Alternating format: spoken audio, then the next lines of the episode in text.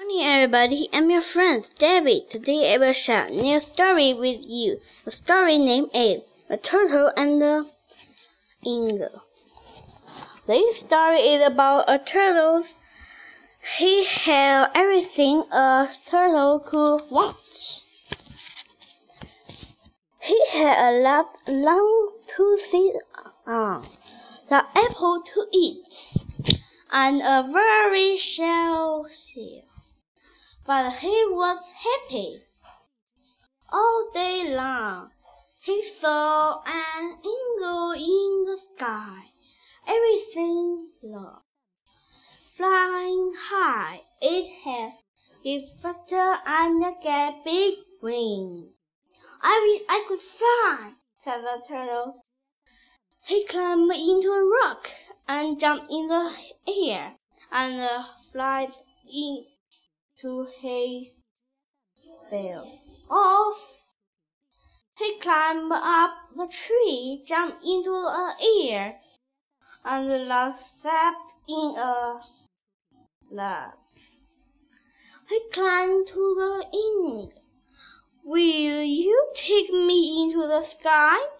I want to be like you. What will you give me? The eagle rapped you can have my lawn and my apples. Everywhere, said the eagle. I will take you into the sky. Up and up the eagle flew, up so he got to the bright blue sky. The turtle looked at the ground. It was very long way down.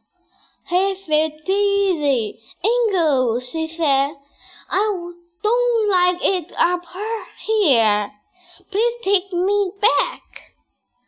So eagle took the turtle back into the ground. Little turtle, said eagle, you have no feather and no wing.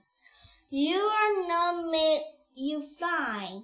Keep your apple and your lamb. Be happy. The turtle smiled. He watched the eagle go. He catches his apple. He sits on his log.